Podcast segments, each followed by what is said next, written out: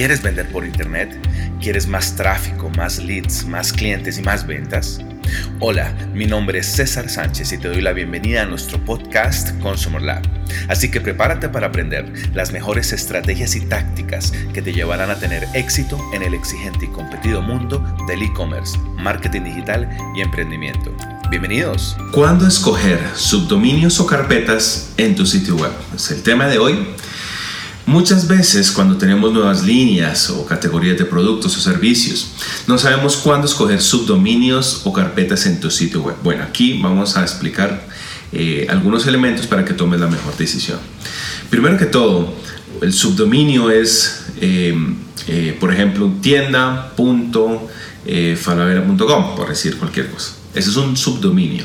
Una carpeta es living36.com slash eh, e-commerce. Esa es una carpeta. Entonces, eh, el, poder tener claro cuándo usar cualquiera de las dos opciones es algo muy importante en, el, en, el, en, el, desarrollo diario de nuestro emprendimiento, de nuestra marca en digital. Nuevas líneas, nuevas categorías o nuevas herramientas merecen tener un espacio eh, especial en tu sitio web. Sea un blog, una nueva marca, una herramienta, una categoría, una división de negocio eh, deben tener un espacio en tu sitio web. ¿okay? El subdominio es tomado como un sitio nuevo para Google. O sea, el buscador, el, rey, el, gran, eh, la herramienta que usamos prácticamente todos para buscar algo en Internet, identifica el subdominio como una página independiente que nada tiene que ver con el sitio web que de la empresa. ¿sí? Es algo lo asume como una herramienta, un dominio independiente y por lo tanto que puede pertenecer a terceros. En cambio, Google entiende que una carpeta, living36.com e-commerce, por poner un ejemplo, eh, está alojada en el mismo servidor, es parte del mismo dominio, es el mismo espacio virtual, forma parte sin duda del mismo sitio web.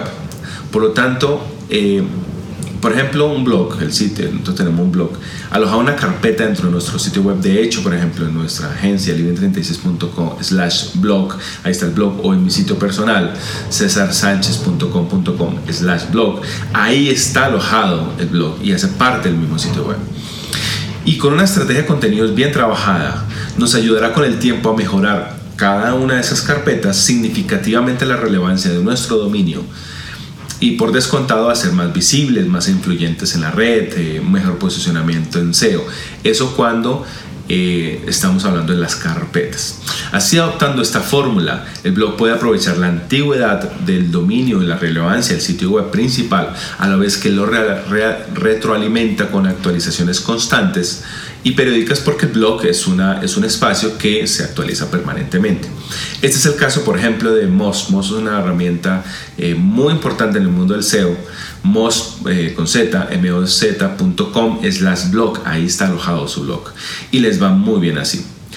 Un subdominio requiere un ecosistema digital totalmente independiente. Si nuestra, nuestro análisis nos lleva a que esa categoría, división de negocio, herramienta, necesita un subdominio para su funcionamiento, para, porque necesitamos un ecosistema totalmente digital, como tal, un producto que tiene, queremos que construir una audiencia totalmente independiente, entonces el camino será optar por un subdominio.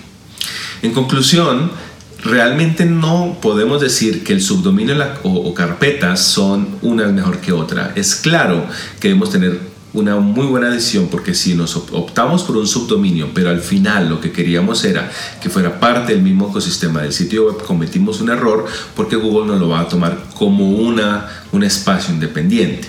Si queremos eh, que esos espacios sumen dentro del mismo sitio web y caminen en la misma dirección, el camino será la, la carpeta. Si queremos que nuestra marca, perdón, este, esta herramienta, este espacio, eh, em, eh, como blog, categoría, división, requiere un ecosistema digital independiente, el camino será tomar un subdominio. ¿Vale? Entonces, estas son las diferencias y los elementos para tener en cuenta a la hora de escoger entre un subdominio y una carpeta. Gracias por escuchar nuestro podcast. No olvides suscribirte para recibir el mejor contenido semanal que te ayudará a aumentar tus ventas por Internet. Visítanos en cesarsanchez.com.co, en el sitio de nuestra agencia digital living36.com o en nuestras redes sociales. Nos vemos en la próxima.